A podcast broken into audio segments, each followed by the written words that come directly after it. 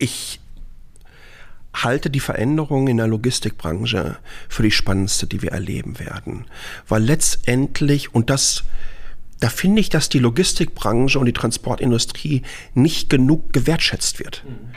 Ähm, das ist, also medial taucht sie kaum auf. Äh, wir regen uns also auf, Social Media sehe ich immer wieder, dass sich Menschen darüber aufregen, äh, weil jetzt am Sonntag wieder ab 20 Uhr die LKWs auf die Autobahnen dürfen und solche Geschichten. Das ärgert mich, ehrlich. Für mich ist die Logistikbranche ganz klar das Rückgrat unserer Gesellschaft. Weil ohne Logistik funktioniert gar nichts.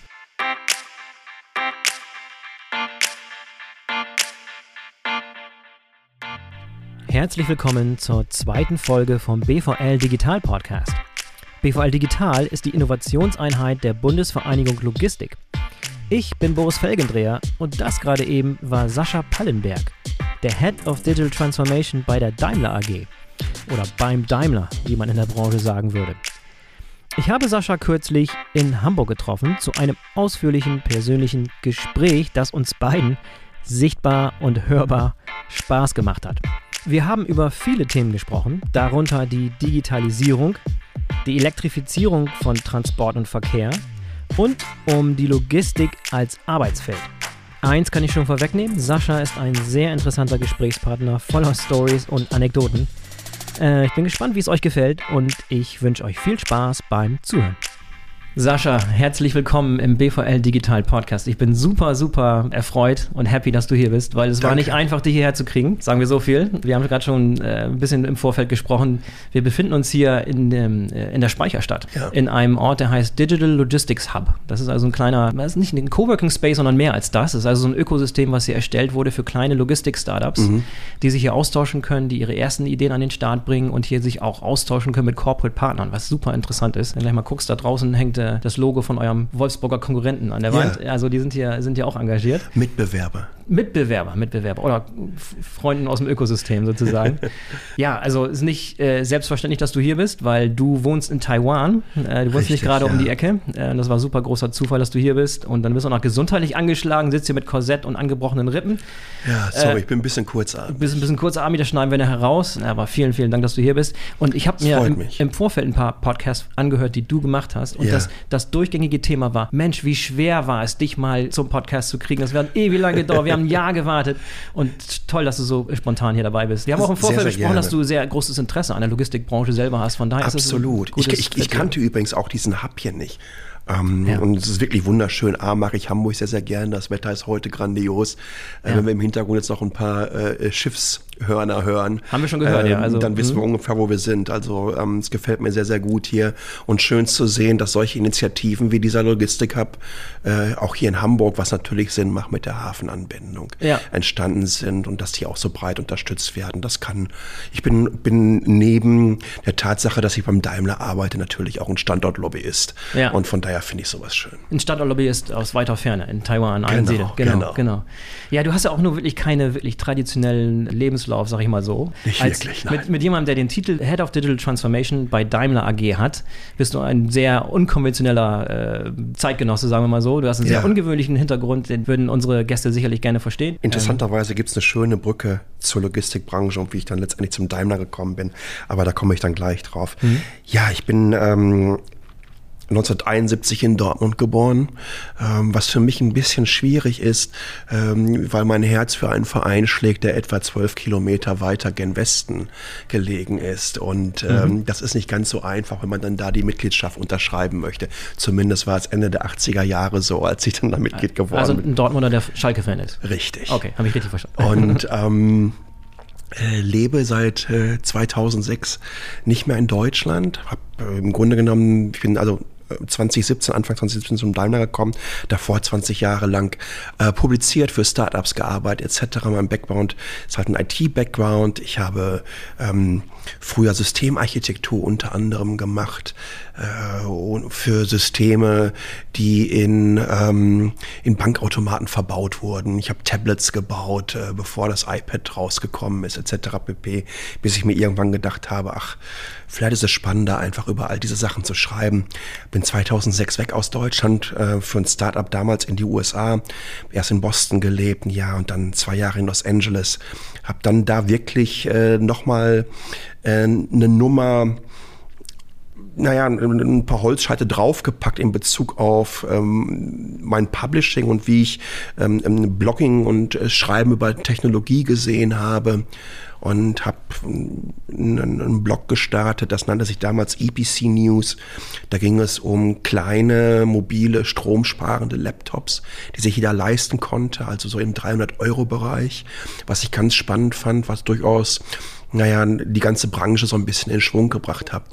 Äh, ich hatte dann innerhalb von vier Wochen 10.000 tägliche Besucher und innerhalb von acht Wochen habe ich zum ersten Mal fünfstellig durch irgendwelche Google-Werbung verdient und habe mir gedacht, oh meine Güte, vielleicht ist das ja doch noch ein bisschen interessanter. Habe meinen Job bekündigt, Green Card verloren dadurch natürlich, aus den USA mal kurz weg hm. nach Deutschland für drei Monate und dann letztendlich meine Sachen gepackt und bin dann dahin gezogen, wo ich heute noch lebe, seit über zehn Jahren in Taipei, der Hauptstadt von Taiwan, wo ich schon ein großes Netzwerk hatte durch ähm, halt diese IT-Affinität, die ich über viele, viele Jahre hatte.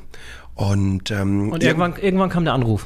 Irgendwann, ja, ähm, im lustigerweise auf einem Bus-Event von Daimler, äh, von den Kollegen von Daimler Bussen mhm. äh, in Amsterdam, wo ein autonomer Bus vorgestellt wurde. Ich glaube, Future Bus nannte der sich damals. Mhm. Ähm, saß ich in der Lounge und äh, wollte zurück nach Taiwan fliegen. Da klingelte das Telefon. Und ähm, mir ist der Job gepitcht worden. Es ging los, wie äh, der mit dem Schnäuzer hat gesagt, ich soll den mit der Kappe anrufen. Mhm. Und dann habe ich mir das erstmal angehört und habe dann irgendwann gefragt, ob ich dann in Taiwan bleiben könnte, weil dann können wir weiter verhandeln. Mhm. Ähm, ja, und dann haben wir halt fünf Monate lang äh, geschaut, wie bekommen wir das überhaupt hin? Und äh, ist das überhaupt möglich, dass man jemand, der in Taiwan wohnt, in die Unternehmenskommunikation von so einem Großkonzern holen kann. Und mhm. was bringt uns das, beziehungsweise was sind vor allen Dingen die Nachteile, mhm. wenn der nicht hier vor Ort ist? Naja, mittlerweile ist es äh, mehr als zweieinhalb Jahre her. Ich glaube, wir gewöhnen uns äh, immer mehr aneinander, mhm. äh, entwöhnen uns aber Gott sei Dank auch immer wieder. Das sind dann die Zeiten, in denen ich wieder zurück in Taiwan bin weil ich glaube, das ist sehr, sehr wichtig. Mhm. Ähm, egal, was man macht in seinem Leben, egal in welcher Branche man arbeitet, ob man selbstständig ist oder ob man in einem Konzern oder einem mittelständischen Unternehmen unterwegs ist, ähm, ist man vier, fünf Wochen mit den gleichen Leuten in einem Raum unter dem gleichen Dach, dann schafft man sich so eine kleine Komfortzone. Und ähm, es tritt dann auch sehr, sehr schnell ein Tunnelblick auf wenn man was verändern will, hilft es, glaube ich, immer wieder mal, sich gegenseitig auch so ein bisschen herausfordern zu können und vor allen Dingen auch nochmal einen Blick von außen drauf zu haben. Mhm. Und das kann man, glaube ich, ganz gut hinbekommen. Ja, und mit welchem, mit welcher Charter, mit welchem Auftrag bist du da angetreten? Ich bin als äh, Head of Digital Content habe ich angefangen. Da ging es vor allen Dingen darum, ähm, Formate, Strategien für unsere eigenen Plattformen Webseiten, soziale Medienkanäle äh, zu entwickeln, ähm, mittelfristig, äh, die wir bespielen. Ähm, dann hat sich herauskristallisiert äh, über diese Zeit, vor allen Dingen auch nachdem wir entsprechendes Team dann aufgebaut haben, die nun diverse Aufgaben da übernommen haben, ähm, dass äh, die, die, diese Position vielleicht noch ein bisschen flexibler und unabhängiger definiert werden muss ähm, die Art und Weise, wie ich natürlich auch draußen kommuniziere, hat natürlich durchaus damit zu tun, ähm, zu zeigen, was passiert in diesem Konzern. Mhm. Ja, letztendlich reden wir hier über einen Konzern, äh, der, äh, ich, sag, ich sag's vielleicht am besten so, ich ähm, war einmal auf einer Veranstaltung, in den letzten drei Jahren, auf der ich sagen konnte, jetzt bin ich zum ersten Mal bei einer Institution, die länger am Markt ist als wir. Und das war der IT-Kongress der Evangelischen Kirche. Ansonsten waren es meistens Firmen, und bei Coca-Cola war ich mal gewesen. Die sind, glaube ich, fast genauso alt wie der Daimler oder vielleicht sogar aufs Jahr genauso alt. Mhm. Ähm, ansonsten äh, kommuniziere ich dadurch natürlich, äh, wie verändert sich so ein Unternehmen, was über 130 Jahre alt ist, mhm. was ähm, in den nächsten fünf Jahren fundamentalen Wandel erleben wird als in den letzten 50 Jahren. Mhm. mhm. Und, und, das du, ist extrem spannend. Ja, und du siehst das Ganze dann auch mit einer, ein bisschen aus einer Distanz heraus. Ne? Also ja. ist zum Beispiel diese Rolle, also wenn man den Titel hört, Head of Digital Transformation, könnte man das leicht verwechseln mit so einem Chief Digital Officer zum Beispiel, mhm. ne? der wirklich auch im Tagesgeschäft da äh, mhm. für Systeme und so weiter zuständig ist. Du hast ein bisschen mehr eine distanzierte Rolle, aber ja. bist dann der Kommunikator nach innen und nach außen, richtig? Genau. Mhm. Ähm, ich positioniere mich natürlich auch nach draußen hin auch mit einer persönlichen Meinung. Ich glaube, das mhm. ist auch durchaus wichtig. Ähm, ich habe auch überhaupt keine Probleme damit, die Arbeit von Mitbewerbern wertzuschätzen. Mhm. Ich halte es für sehr, sehr wichtig, mhm. das anzuerkennen, weil letztendlich treibt Wettbewerb Innovation. Mhm. Und ohne diesen Wettbewerb, den es insbesondere in der Automobilbranche in Deutschland gibt, wie in keinem anderen Land auf diesem Planeten, äh, glaube ich, wären wir nicht dahin gekommen, wo wir sind mhm. dass wir einfach entsprechend qualitativ hochwertige Produkte auf den Markt bringen. Mhm. Und äh, das kann natürlich auch den einen oder anderen mal ein bisschen aufstoßen, mhm. wenn man sagt, hey, ganz ehrlich, zum Beispiel, als ich jetzt hier wieder gerade durch Hamburg gelaufen bin und äh, ich bin im, im März damit zum ersten Mal gefahren. Ich muss ganz klar sagen, dass Moja und VW hier momentan ähm, die beste Lösung haben. Ja, ja wir mhm. haben auch mit, mit Meerkönig und SSB Flex ähm, ähm, Wettbewerb am, am Markt. Mhm. Ähm, aber da müssen wir uns natürlich auch noch steigern, das ist doch gar keine Frage. Und mhm. das ist doch toll, sowas zu sehen, diese mhm. Entwicklung zu sehen. Mhm. Ich finde das großartig und das kann man auch wirklich sagen. Ich finde das toll und mutig, dass jemand wie Daimler, den man vom Außen her eher, eher konservativ einschätzt, wirklich auch so eine, so eine Funktion, so eine Position mit so einer Außenwirkung die Chance gibt, irgendwie ähm, wie so carte blanche nach draußen hin auch ja. eine Meinung zu vertreten. Das ist hervorragend. Aber das ist, ähm, das hat ja auch eine ganze Menge mit Vertrauen zu tun. Mhm. Genauso hat es mit Vertrauen zu tun, dass jemand, der 11.000 Kilometer weit weg aus Stuttgart unter Türkheim wohnt, mhm. ähm, dass man den da machen lässt. Mhm. Und Vertrauensarbeitszeit, das ist das, was ich sehr, sehr früh eingefordert habe in unseren Vertragsverhandlungen, indem ich ganz einfach gesagt habe, das ist ja hier für mich kein Job. Ja, das ist für mich hier ja ein, Lifestyle und eine Berufung. Mhm. Mein Großvater hat immer gesagt, du kannst nicht acht Tage oder sorry acht Stunden am Tag Indianer sein, einmal bist du Cowboy. Es funktioniert einfach nicht. Mhm. Ne? Wenn ich morgens aufstehe, dann denke ich zuallererst, was ist in den letzten sieben Stunden passiert in der Welt da draußen, uns betreffend. Mhm. Ich möchte ganz gerne auf dem neuesten Stand sein. Und bevor ich abends ins Bett gehe, denke ich noch einmal drüber nach, was ist denn gerade passiert oder ne, was ist abgelaufen. Ich versuche also kontinuierlich immer auf dem neuesten Stand ja. zu bleiben und ist lebe das, es. Ist das eine Einzelheit, ist eine Anomalie in, in, im Daimler-Konzern oder gibt es mehr nein, Beispiele, wo sowas, nein, wo sowas es ist definitiv, es, ähm, und das ist übrigens auch sehr, sehr wichtig. Ich habe bei unseren ersten Treffen sehr, sehr schnell gemerkt, ähm, mit wie viel Leidenschaft da in der Unternehmenskommunikation gearbeitet wird. Und dass das Menschen sind, die diesen Job ähnlich oder diese Position ähnlich definieren, wie es bei mir ist. Mhm. Und ich glaube, sowas brauchst du auch, weil das inspiriert und das motiviert. Und ähm, das gibt auch gegenseitige Rückendeckung. Mhm. Als äh, wenn es so diese klassischen 9-to-5-Jobs sind. Mhm. Ich glaube, entweder brennst du dafür, dann kannst du so etwas auch entsprechend mit Leben füllen und mit Leidenschaft füllen. Das ist in der Kommunikation durchaus wichtig. Mhm. Oder du machst das halt nicht und dann ähm, hast du auch, glaube ich, jeden Tag ein Problem, äh, ins Büro zu gehen oder überhaupt, egal wo du bist, deinen Job ausführen und mhm. machen zu können. Mhm. Ich glaube, das merkt man da draußen sehr schnell. Menschen sind sehr, sehr feinfühlig und können mitbekommen, ob diese vielbeschworene Authentizität in der Kommunikation da ist oder nicht. Mhm. mhm. Und jetzt bist du in die Branche gekommen, an einem sehr, sehr interessanten Zeit in der Geschichte ja. der Automobilbranche. Wie, wie, sieht dieser Wandel, wie sieht, der, wie sieht diese Herausforderung für die mhm. Automobilbranche für dich aus deiner Situation jetzt aus? Wie würdest du das beschreiben, was gerade passiert? Wie gesagt, ich habe 20 Jahre in der Tech-Branche gearbeitet. Und in einer gewissen Art und Weise arbeite ich immer noch in der Tech-Branche. Wenn man sieht, wie sich diese Gesamtindustrie wandelt.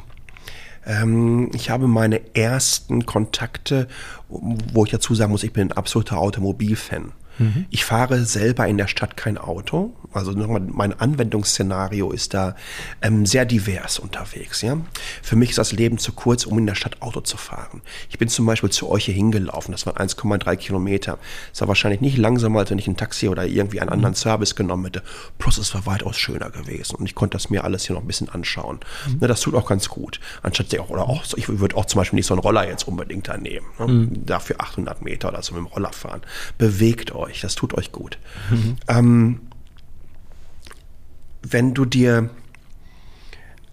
anschaust, was in den letzten 50 Jahren in der Automobilindustrie passiert ist, dann waren die fundamentalen technischen Errungenschaften und Neuerungen, ähm, insbesondere im Bereich natürlich Motoreneffizienz, ist ja gar keine Frage, passive Sicherheit, ganz, ganz groß geschrieben, all das, wie wir Karosseriebau vorangetrieben haben, was wir im Bereich an Fahrassistenzsystemen haben, wie Airbags Einzug gehalten haben, ABS, Anti-Schlupfregelung, all diese Geschichten. Das waren so die größten, naja, ähm, Errungenschaften technischen. Mhm. Digitale Errungenschaften relativ klein, obwohl man das auch nicht unterschätzen darf.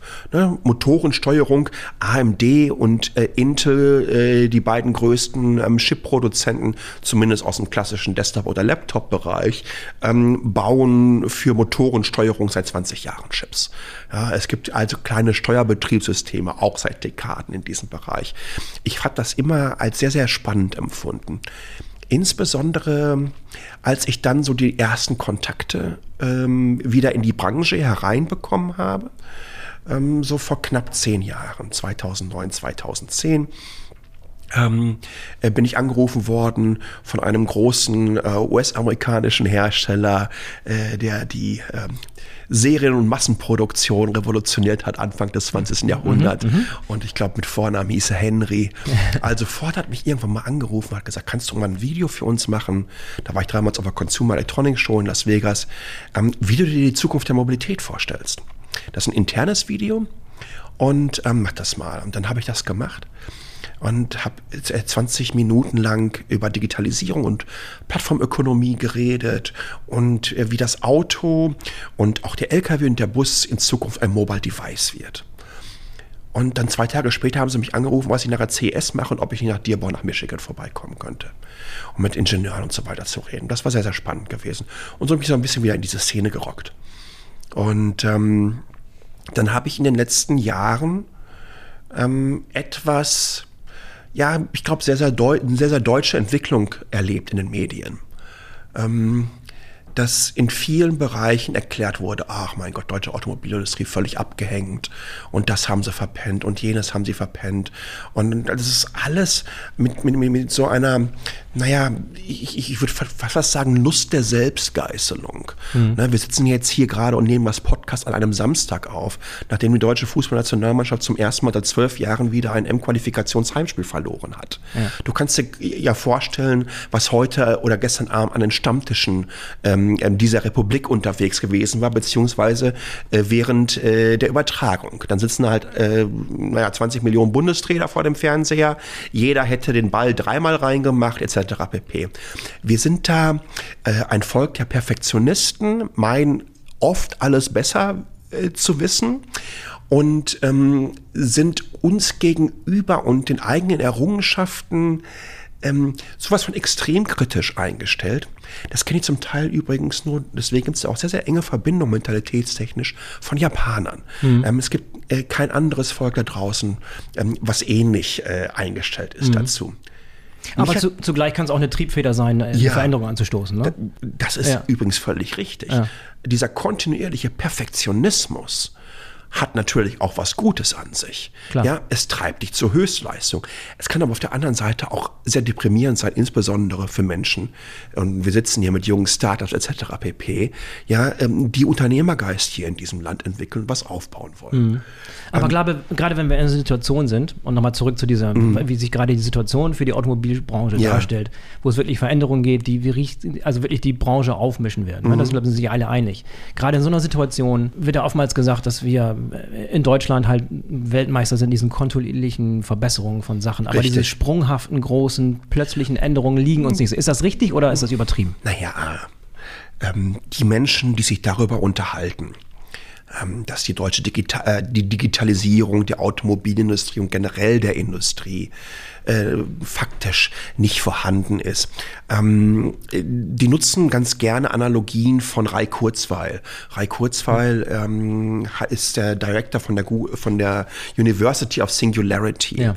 Ne, mit, Singularity wird ein, ein Moment beschrieben, in der wir, in dem wir einfach Chips herstellen können, die in etwa, ich sage jetzt mal Performance, ja, des menschlichen Gehirns, so die gleiche Leistungsfähigkeit eines menschlichen Gehirns äh, haben werden. Und ein ein, ein, ein, ein, ein wichtiger Baustein dieser These ist das Moore'sche Gesetz. Ähm, Moore war einer der Mitbegründer in den 50er Jahren von Intel und hat damals gesagt, dass sich in etwa alle 24 Monate die Anzahl der Transistoren und die Rechenleistung in einem Chip äh, verdoppeln werden. Äh, mittlerweile hat die Branche so ein bisschen Probleme in diesem Bereich. Ne? Also wir liegen wie so bei 1,8 äh, 1,8-fachung oder 1,6-fachung. Ähm, ähm, aber äh, darauf ba basiert diese, dieser Switch von einer linearen Entwicklung, äh, in der wir uns in dieser Menschheitsgeschichte in den letzten zwei, drei, 4.000 Jahren befinden, hin zu einer exponentielle. Ne? Wenn wir uns über Verdopplung reden, ich glaube, die meisten Leute draußen können sich am besten was darunter vorstellen. Ähm, dieser Klassiker, äh, das indische Schachbrett mit den Reiskörnern. Ja, klar. Ähm, und, und, und dann kann man sich so ein bisschen vorstellen, was da für ein Potenzial drin ist. Das heißt aber nicht, dass die Industrien hier in Deutschland das völlig äh, verschlafen haben. Ne? Hätten deutsche Industrien das verschlafen, dann würde jetzt, sage ich mal zum Beispiel, nicht ein Hersteller wie KUKA, ein Roboterhersteller von einem großen chinesischen Konsortium aufgekauft werden oder ein Gro Grohmann äh, äh, rüber in die USA gehen oder äh, ein Siemens, ähm, ein fundamentaler Ausstatter von großen ähm, äh, Fabriken in Mainland China äh, für Logistik, für Abläufe etc. pp. Das Wort Industrie 4.0 wird ganz stark aus Deutschland herausgeprägt. Und das ist übrigens bei der Automobilbranche ähnlich. Das hat mich in diesen letzten Jahren, äh, bevor ich zum Daimler gekommen bin, halt sehr geärgert. Dieses kontinuierliche Schlechtmachen. Natürlich muss man kritisieren. Ich habe auch sehr, sehr viel kritisiert und kritisiere auch heute noch. Aber man muss auch, äh, es gibt einen Unterschied zwischen einer, einer sachlichen und fundierten Kritik und einem Bashing. Klar. Ja, und ich glaube, wir sind im Bashing sehr, sehr gut. Und ich habe auch äh, in, in diesen Jahren, äh, bevor ich diesen Wechsel gemacht habe, viel darüber geschrieben. Viel darüber geschrieben, was passiert hier in dieser Branche, was für Herausforderungen das sind und wie spannend das ist. Und als dann letztendlich dieser Anruf kam, dann war es mir klar, okay, ich mache mir Gedanken darüber. Weil wäre ich jemals, ich habe damals dann so mm, aus Scherz gesagt, auf die dunkle Seite äh, zu wechseln, in die Corporate-Welt, hätte ich das jemals gemacht, dann hätte es Automobilbranche sein müssen.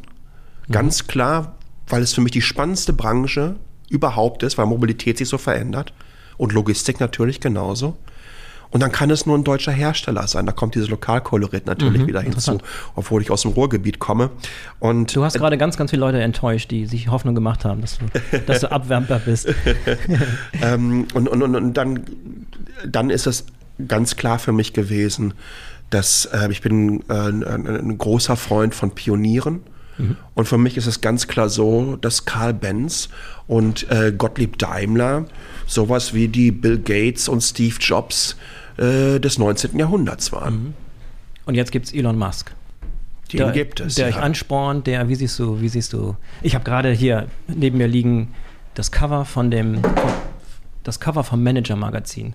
Foto von Elon Musk, verschränkte Arme, Treibjagd auf Tesla, wie die deutsche Autoindustrie Elektropionier Elon Musk in Bedrängnis bringt. Wie macht er das? Wie bringt er den in Bedrängnis oder macht er das? Das hört sich zum ersten Mal ja äh, äh, äh, nicht ganz so negativ ja, für ne? uns an.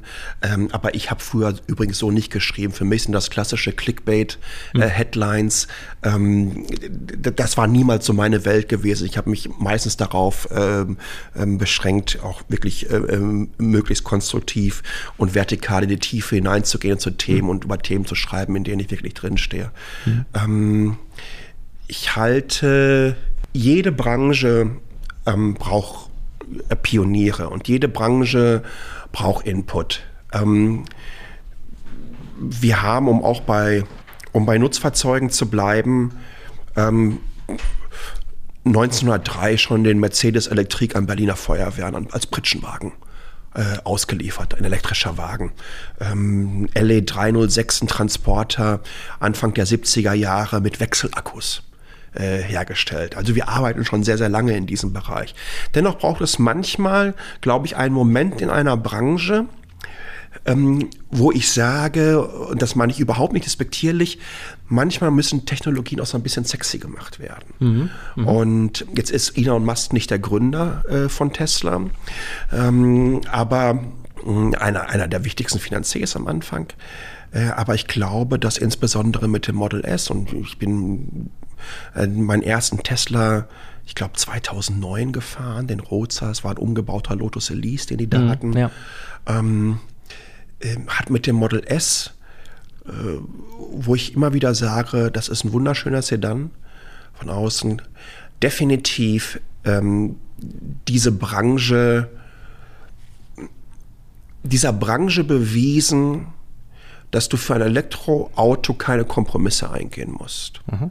Und das war sehr, sehr wichtig. Mhm. Weil zuvor, sorry, hatte Elektromobilität, vor zehn Jahren, sag ich mal, Elektromobilität ähm, ein, war direkt neben, ich esse jetzt nur noch vegan. Ja, ja. Und es war auch sehr einfach für die Hersteller zu sagen, die Kunden wollen es einfach nicht. Die Kunden hatten kein ja, Interesse. Ja, ja. Ähm, hat sich eine Menge getan. Ähm, ich glaube auch Daimler, Elon Musk sagt ja selber von sich, ähm, es, äh, der Daimler hat damals Tesla gerettet vor dem Bankrott. 2014 war das gewesen mit einer Investition. Wir haben äh, eine Partnerschaft mit Tesla gehabt äh, für die B-Klasse mhm. äh, in dem Bereich. Ich finde spannend, ähm, was Tesla äh, gemacht hat. Ähm, es war ein definitiv ein Wake-up-Call für die Branche. Warum das so martialisch dargestellt wurde. Hey, es geht hier um Autos und nicht um irgendwelche Safaris, auf die ich ähnlich eh geh ja. gehen würde äh, nach, nach, nach Kenia, weil ich sowas generell ablehne. Ja, ja. Jetzt nochmal zurück zum Thema digitale Transformation beim, beim Daimler. Als, als Musterbeispiel für eine deutsche Leitbranche, ja. Musterkonzern. Wie wird das Thema digitale Transformation bei Daimler mhm. angegangen? Was ist da der Plan? Gibt es eine Vision? Wie sieht es in der konkreten Umsetzung aus? Boris, ich liebe ja offene Fragen. Aber offener geht sie schon gar nicht mehr. Jetzt. Stimmt, stimmt, ja. Ähm, Gerade bei einem Konzern, äh, der 300.000 Mitarbeiterinnen und Mitarbeiter mhm. in 140 Märkten, ich glaube, wir haben über 20 Marken. Ja. ja also das ist ähm, nicht so einfach äh, zu erklären, wie Digitalisierung funktioniert. Mhm. Lass mich doch einfach mal äh, wirklich ein paar Jahrzehnte zurückgehen, mhm. Äh, um auch dieses Mysterium der Digitalisierung vielleicht so ein bisschen mhm. äh, aufzulösen. Ähm, als Ende der 70er Jahre japanische Automobilhersteller auf die westlichen Märkte kamen, äh, die Toyotas und die Hondas dieser Welt und insbesondere Toyota, äh, die mit dem Toyota Production System mhm. die gesamte Branche wirklich umgekrempelt haben. Mhm. um sich das zu veranschaulichen, damals hat so das klassische deutsche Automobil, naja, so, ein, so eine Laufzeit von sieben, acht Jahren gehabt. Ich meine, eine Modelllaufzeit, ja. Mhm. So, so, so, so, so, ein Golf oder äh, welches Modell auch immer du von Mercedes nehmen möchtest, war entsprechend lange auf dem Markt nahezu unverändert. Und auf einmal kommen da Hersteller auf den Markt, die hauen jedes Jahr ein neues Modell raus. Und die produzieren auch völlig anders. Die Art und Weise, wie wir über Just-in-Time-Produktion reden, wie wir über Lean Production reden, wie wir zusehen, dass die gesamte Logistik, und da sind wir auch schon wieder beim Thema, ganz anders, effizienter, viel stärker ineinandergreifend aufgebaut wird. Mhm. Das war ein Riesenschock damals für die Industrie gewesen. aber etwas, woraus die Industrie gelernt hat. Anfang der 80er Jahre kann ich mich daran erinnern, ähm, wie groß die Angst davor war, dass Roboter überall nun in der Automobilbranche die Arbeitsplätze wegnehmen werden. Mhm. Nochmal, wir reden hier über einen Zeitraum, der nahezu 40 Jahre her ist. Mhm. Also vor 40 Jahren fing die Digitalisierung der Automobilbranche statt, mhm. ne, weil äh, die Roboter wurden nicht mit irgendwelchen Kurbeln äh, bedient, da stand nicht noch einer hinter. Ähm, das heißt, wir haben eine entsprechende Historie und eine entsprechende Tradition in, den, in der Produktion ist die Art und Weise, wie Digitalisierung stattfindet, und das noch nicht mal nur unbedingt auf die Automobilbranche bezogen, so weit vorn mittlerweile, dass ich mir oft sage, je weiter Berufsbilder in Großkonzernen von dem eigentlichen Kernprodukt entfernt sind, umso eher siehst du, dass äh, es da hier und da Handlungsbedarf gibt. Mhm. Also das hat noch eine ganze Menge damit zu tun, ähm, dass Prozesse eingeführt wurden. Und äh, du dir dann auch von Menschen anhören musst, du, das haben wir immer schon so gemacht. Ja, das mhm. ist halt so. Und dann ich gerne entgegne, jetzt stell dir mal vor, das würden unsere Entwickler, Ingenieure und die Leute in der Produktion sagen. Dann würden wir immer noch den dreirädrigen Motorwagen von 1886 produzieren. Und das mhm. haben wir ja immer schon so gemacht. Mhm. Also wenn ich dich richtig verstehe, ähm, würdest du das so sehen, dass diese, diese Digitalisierung, wenn man es so nennen darf, schon seit ganz langer Zeit unterwegs mhm. ist? Und es ist nicht was, was nur weil es jetzt seit ein paar Nein, Jahren in der Presse ist, es ist ein kontinuierlicher Prozess, Richtig. der sich schon seit langer Zeit jetzt ja. einfach nur fortführt. Absolut ähm, wir haben keine, also wir schicken keine äh, äh, Rohrpost mehr durchs Haus. Wenn das, je, wenn das in irgendeiner Weise äh, für jemand der Indikator vor einer Digitalisierung ist, sorry, das ist natürlich extrem. Interessanterweise äh, wird dieser, dieser Vorwurf oder diese Kritik oft an der Logistikbranche geübt. Ja, Wie ja, oft ja. höre ich ähm, von jungen Startups, die äh, die Logistikbranche aufmischen wollen, ja. mit dem Hinweis, dass ja alles so archaisch und so altmodisch und alles noch per E-Mail oder per Fax oder per Telefonanruf ja. funktioniert. Also ihr seid ja bei Daimler dann jetzt auch wirklich tief in der Materie Logistik drin. Also ja. man, man, wir sprechen oft über Mercedes-Benz und, und, Automobile, aber ja. Nutzfahrzeugbranche ist ein riesengroßes Thema. Ihr habt Freightliner in, in den USA, dann Western Star, Thomas Build Buses. Genau, die gelben, die, die, die gelben. Das, das, wissen ja die wenigsten, dass wir Marktführer bei den US-amerikanischen Schulbussen sind. Ja, aber jeder kennt, also jeder hat schon mal so einen gelben äh, Schulbus genau. gesehen. Ne? Also Schulbusse ist die eine Sache, dann habt ihr Freightliner. Ne? Genau, Freightliner in den USA. Ja. Mit, mit, mit West Western Star halt auch noch. Ja. Ähm, Fuso äh, für Asien, da sind wir Marktführer. Ähm, und dann natürlich auch hier bei uns in mhm. Deutschland. Mhm. Lass uns da noch mal ein bisschen in das Thema Elektrifizierung einsteigen. Gerade, gerade wenn es um Nutzfahrzeuge geht. Oftmals wird das Thema so stark behandelt, wenn es um PKWs geht. Ja, was Aber ich ein bisschen schade finde, dass die Tat, ne? Nutzfahrzeugbranche da ja. ähm, nicht so im Fokus steht, weil die, glaube ich, zum Teil ähm, da durchaus noch ein bisschen interessanter unterwegs ja, ist. Ja, vor allem gibt es da Entwicklungen, die hier nicht wirklich so präsent sind, wie zum Beispiel die Tatsache, dass Elektrobusse in China schon sowas von dominant sind. Ja wenn in, in, in Shenzhen 20.000 Elektrobusse durch die Stadt fahren und, ja. und wir Händering mal ein oder zwei Busse mal als Pilotprojekt am Start haben, ja. sind solche wichtigen Trends äh, passieren gerade woanders, ne? Ich glaube, dass wir ähm, wirklich gerade so an diesem Punkt sind, wo wir in Deutschland oder generell auch in Europa ähm, wirklich auch erfahren können, selber als Nutzer, als Kunde, ähm, was möglich ist. Ähm, wir liefern äh, den E-Citaro äh, aus in, in Deutschland. Mhm. Ähm, das nicht als Pilotprojekt, sondern ganz klar als Serienproduktion. Mhm. Ähm, wir haben den E-Actros, äh, äh, unseren, unseren Truck, ähm, hier bei den ersten Kunden. Da gehen wir 2021 in die Produktion mhm. rein.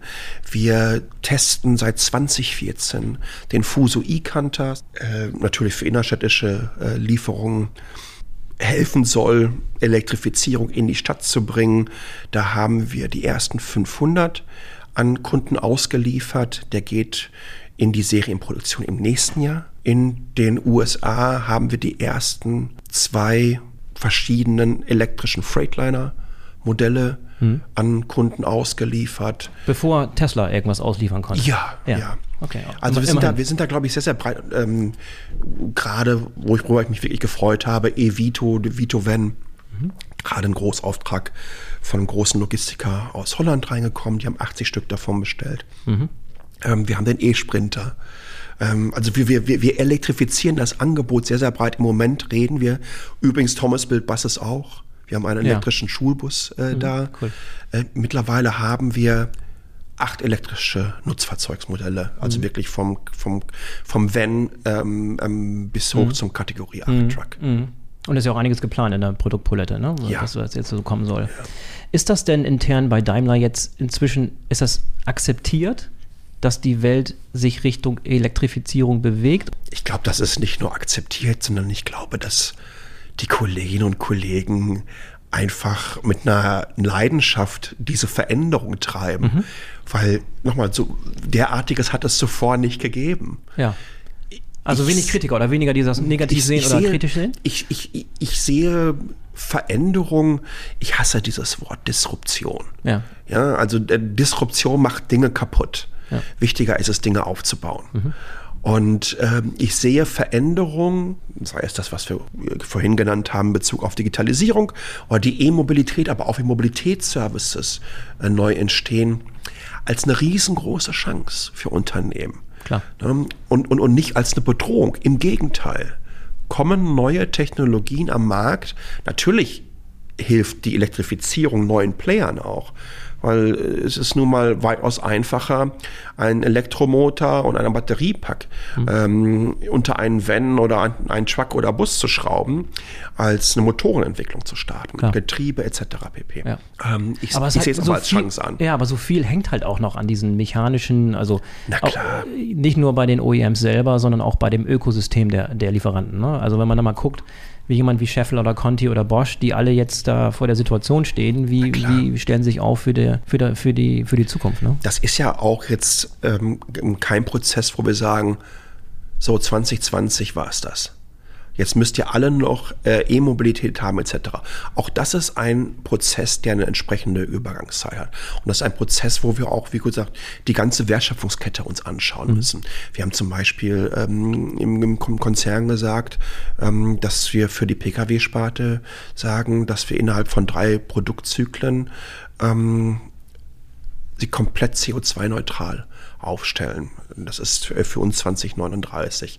Das heißt nicht nur lokal CO2-Emissionen vermeiden durch elektrische ähm, mhm. Fahrzeuge oder vielleicht auch Brennstoffzellenfahrzeuge, aber auch die gesamte Wertschöpfungskette sich anzuschauen. Wo sourcen wir unsere Materialien her? Wie wird produziert? In Europa werden wir in dem Bereich ab 2022 CO2-neutral produzieren.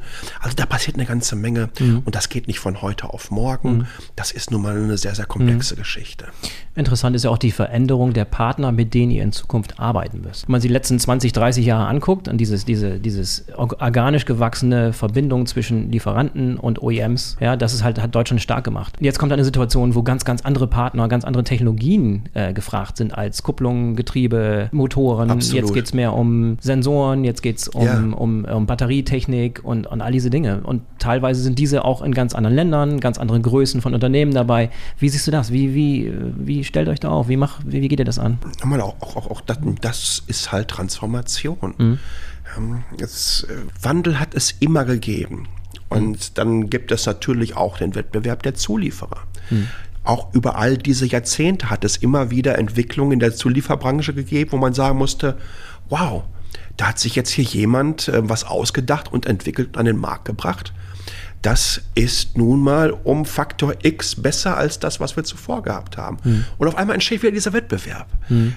Ich, Interessanterweise waren es in der Vergangenheit immer so die, die üblichen Verdächtigen. Ne? Immer so die, ja, ein kleiner Kreis von ich, Unternehmen, die man, die man, wo man wusste, wo die Innovation herkam. Ich finde aber auch da sehen wir nach wie vor, wenn wir unsere Tier Ones uns anschauen, wenn wir uns anschauen, was ein ZF, was ein Bosch, äh, was ein Male, äh, was ein Conti ähm, entwickelt und baut, dann sind da sensationelle Innovationen ja, dabei. Mhm. Ne? Mhm. Wenn es darum geht, was haben wir hier für Antriebseinheiten, wenn ich sehe ähm, ZF mit dem, ähm, mit dem Zweiganggetriebe für Elektromotoren, ja, wo sie sagen, okay, da können wir eine Effizienzsteigerung oder eine Reichweitensteigerung von 8% äh, generieren mit der gleichen Batteriegröße.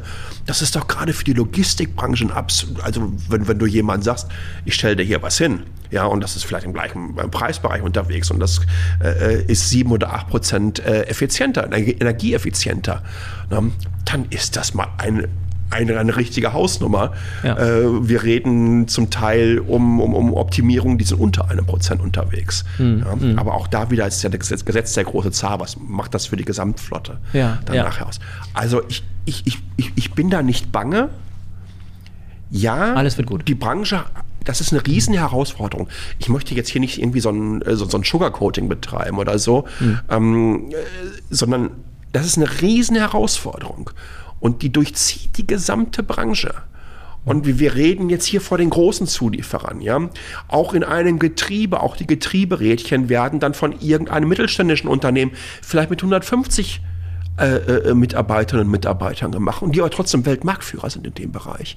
Von denen hören wir ja in den Medien kaum etwas. Mhm. Auch die werden sich wandeln müssen, aber ganz, ganz wichtig. Ich glaube, dass und das ist auch eine Mentalitätsfrage. Ich glaube, dass die deutsche Industrie und das Rückgrat der deutschen Industrie, und das ist nun mal der Mittelstand. Vor wir hören gerade. Was? Falls die Zuhörer nicht hören, ich glaube, das ist ein Shantycore im Hintergrund, oder? Hört sich das so an wie ein Shantycore da draußen? Den haben wir extra bestellt. Ja. ähm, ich, ich, ich, ich glaube, dass die mittelständische deutsche Industrie in den letzten 70, 80 Jahren. Man muss sich nur mal über das Wirtschaftswunder Gedanken machen und ähm, wie wir Spitzenunternehmen, die weltweit anerkannt sind, wie wir es geschafft haben, Made in Germany, was übrigens auf diesen Made in Index, den mhm. weltweiten für äh, Marken im Kontext eines Landes mit 100 Prozent bewertet wird. Auf dem zweiten Platz kommt übrigens Schweden und liegt bei 85 Prozent. Wenn ich in Taiwan Werbefernsehen schaue, damit sich das mal jemand vorstellen kann, weil ich finde das sehr, sehr wichtig. Wir sind mhm. ja, was ich gerade schon sagte, so gut da drin, unsere eigenen Leistungen selber schlecht zu reden. Mhm. Ich kann in Taiwan im Werbefernsehen eine Zahnpasta-Werbung sehen die hat einen deutschen Namen, der Name fällt mir jetzt nicht ein, kannte ich auch zuvor nicht. Da sagt dann ein graumelierter älterer Herr ganz zum Schluss auf Deutsch, vertrauen Sie auf meinen Namen. ich kannte weder die Marke, ich kannte ihn wieder, aber in Taiwan ist das das absolut tolle Ding. Ja, 10% von den deutschen Autos, die da rumfahren, haben unter den taiwanischen Nummernschild noch ein deutsches Nummernschild. Mhm. Wenn die Fußball-Weltmeisterschaft stattfindet, dann finden da Public Viewings mit 5000 Taiwanesen im Deutschland-Trikot statt. Ja, also es ist, äh, es ist irre zu sehen,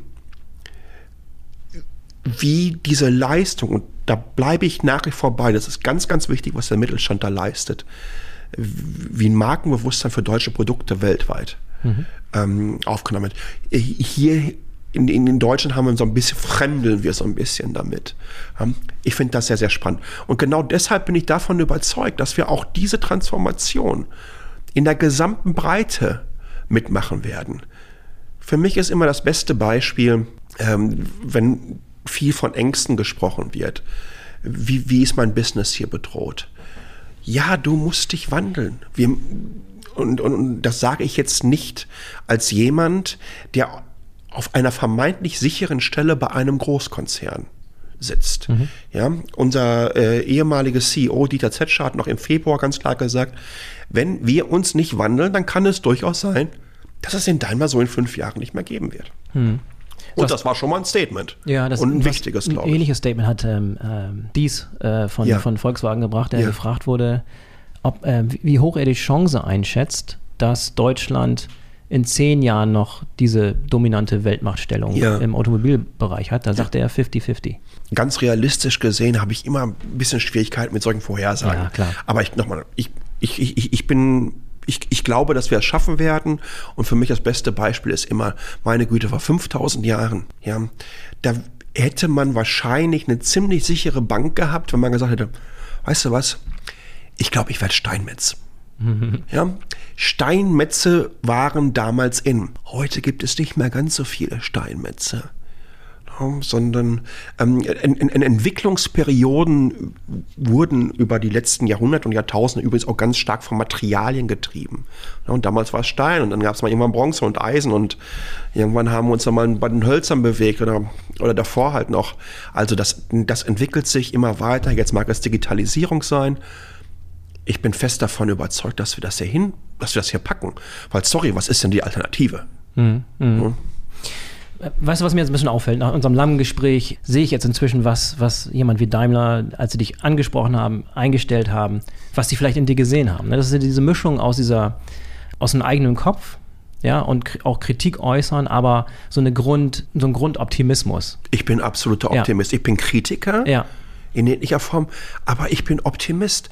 Ähm, ich ich, ich, ich habe auch noch keinen erfolgreichen A, erfolgreichen Menschen, ausgeglichenen, sympathischen, netten, lustigen Menschen kennengelernt, der Pessimist ist. Mhm.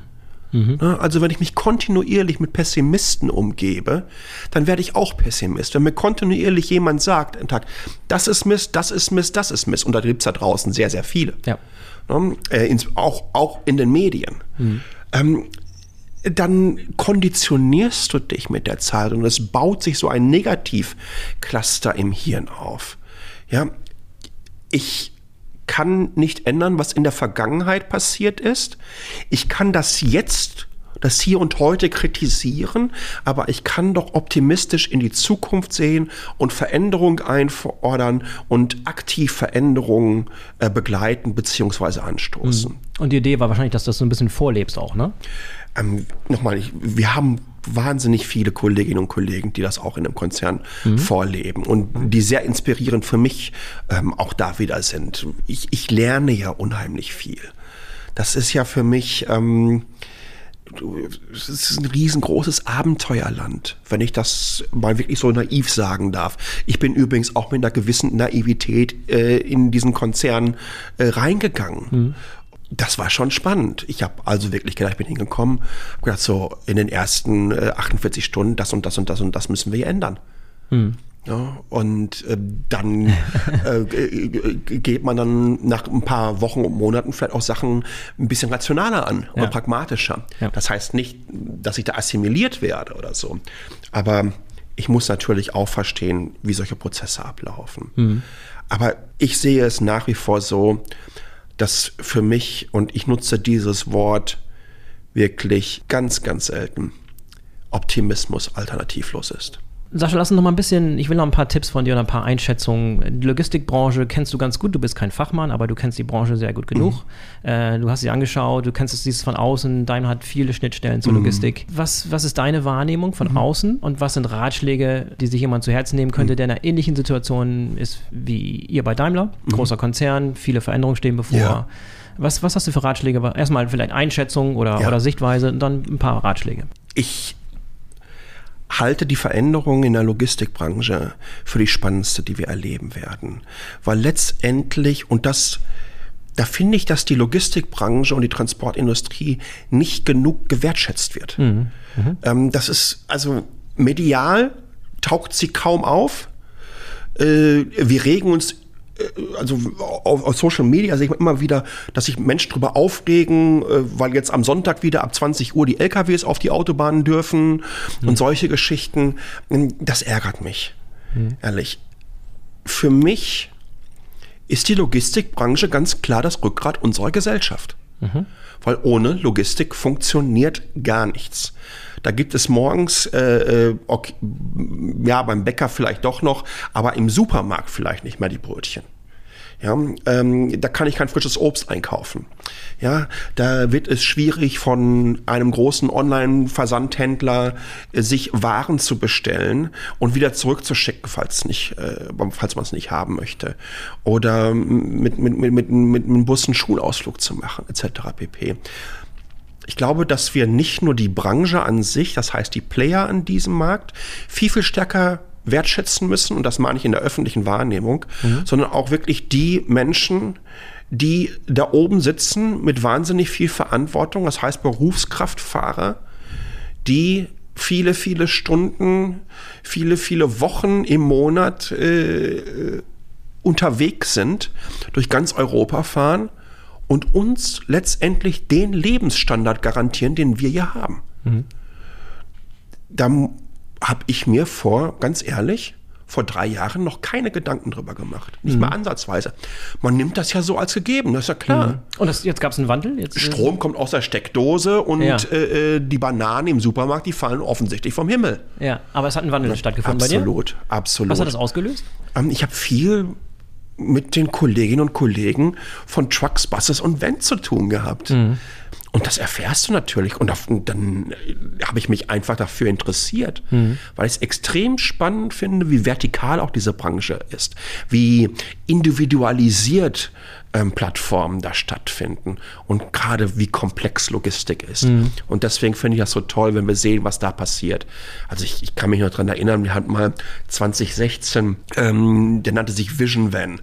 Äh, da hatten wir nicht nur oben Drohnen drauf. Ah ja, das, ja, das war sehr, sehr, ja, sehr, die, sehr medial wirksam. Genau, Drohnen, die, die Ersatzteile geliefert mhm. haben, sondern daraus äh, fuhren auch sechs kleine Lieferroboter raus, äh, die autonom unterwegs waren und ausliefern konnten. Ja? Mhm. Dezentralisiert in den Städten alleine unterwegs sind. Das macht die Logistikbranche. Hättest du das jemand vor zehn Jahren gezeigt, hätte ich gedacht, was ist das denn jetzt hier ein, ein, ein Trailer für den neuen Star Trek? Mhm. Aber das funktioniert bei Logistik. Und das finde ich so spannend. Und deswegen kann ich auch nur denjenigen, die da draußen zuhören, die in dieser Branche unterwegs sind, sagen, ihr lieben Leute, äh, versteckt euch nicht. Ja? Ihr habt Sicher, da wirklich ja. eine ganze Menge zu zeigen. Ja, ja. Ja, die, die Branche hat damit zu kämpfen, ne? auch neue Talente für die Logistik- und Supply Chain-Branche zu rekrutieren, obwohl es so interessant und so sexy ist. Ganz genau. Die, das, das ist immer noch eine Schwierigkeit, das wirklich nach außen zu kommunizieren. Da sind jetzt Initiativen am Start, die das Ganze ein bisschen vorantreiben müssen. Ja. Aber in der Tat ähm, ist das noch nicht wirklich so beim, beim, beim Gros der Leute oder Kandidaten angekommen. Ich habe noch ein ja. schönes Beispiel. Ähm, auf dem Mobile Work Congress in diesem Jahr.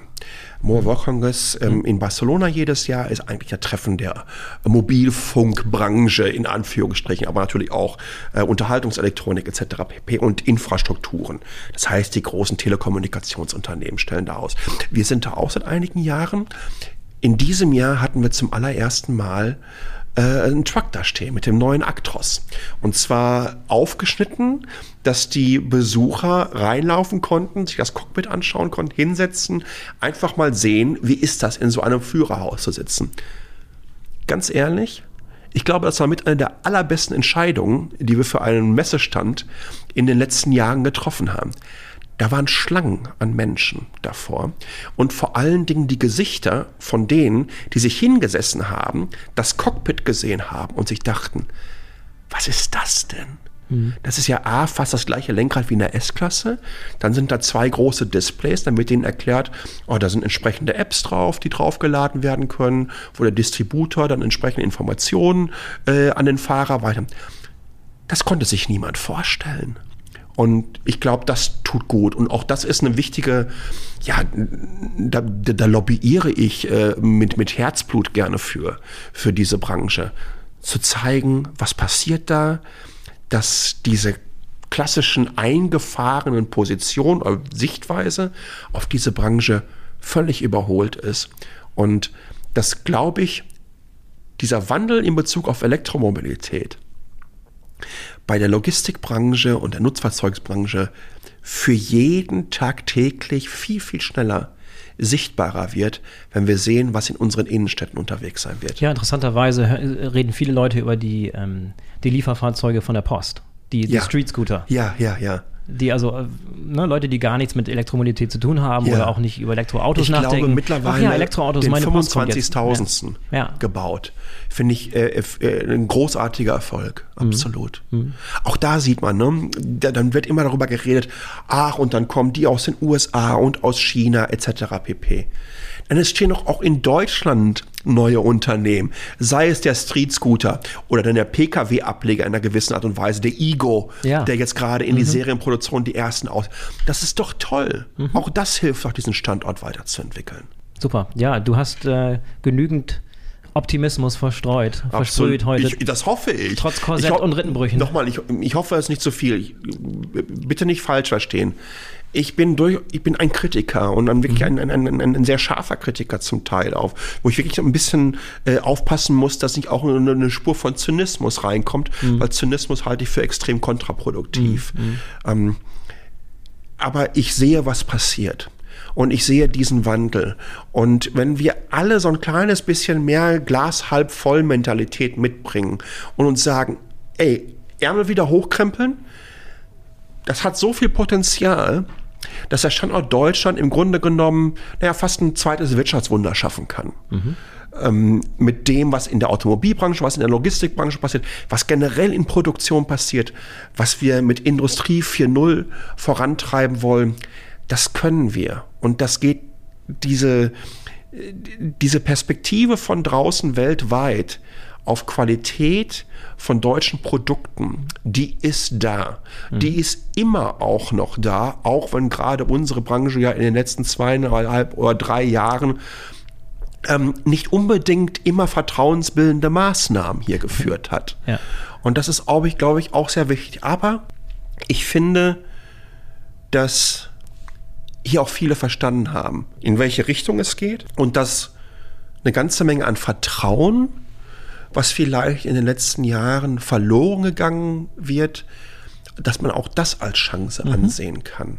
Mhm. Vertrauen wieder zurückzugewinnen und zu sagen, hey, weißt, wisst ihr was?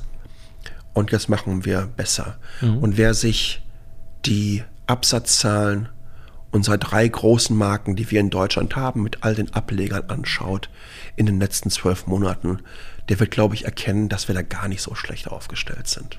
Sascha, tolles Schlusswort. Vielen Dank für das tolle Gespräch. Ich hoffe, unseren ich Gästen hat es gefallen, hat es weitergebracht. Dankeschön. Ähm, wir sind jetzt nicht in Details über Logistik eingestiegen, was aber auch gut und okay war.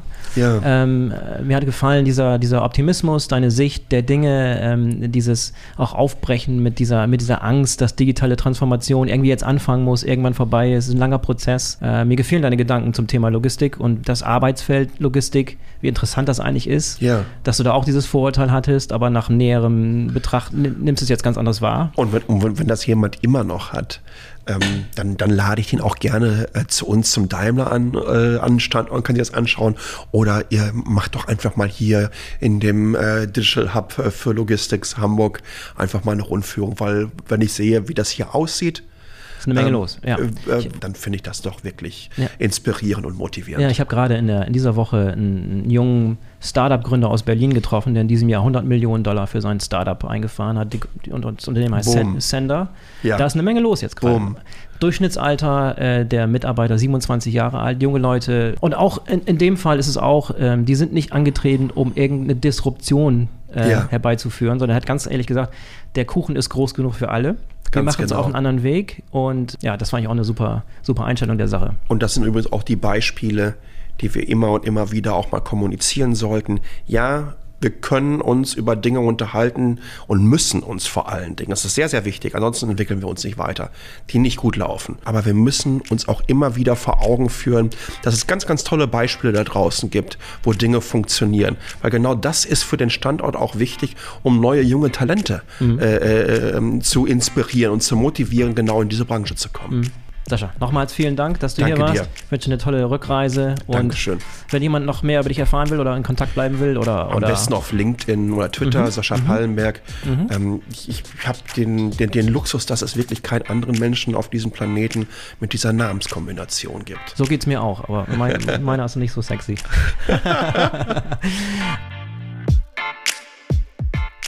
so, das war die zweite Folge vom BVL Digital Podcast.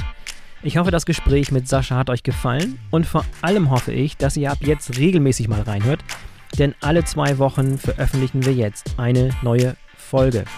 Und ich kann euch versprechen, dass die Liste mit interessanten Gästen sehr, sehr lang ist. Vom Startup bis zum Weltkonzern ist alles dabei. Am besten, ihr abonniert den BVL Digital Podcast, damit ihr keine Folge verpasst. Das könnt ihr auf allen gängigen Plattformen machen. Wir würden uns auch riesig freuen über euer Feedback, denn letztendlich ist dieser Podcast für euch. Mich erreicht ihr am besten über die neue BVL Connect App von BVL Digital. Die könnt ihr euch runterladen und dann mit mir und auch mit anderen gleichgesinnten Experten aus dem Bereich Logistik und Supply Chain in Kontakt treten. Also einfach die BVL Connect App runterladen und los geht's. In diesem Sinne, bis zum nächsten Mal, euer Boris Felgendreher.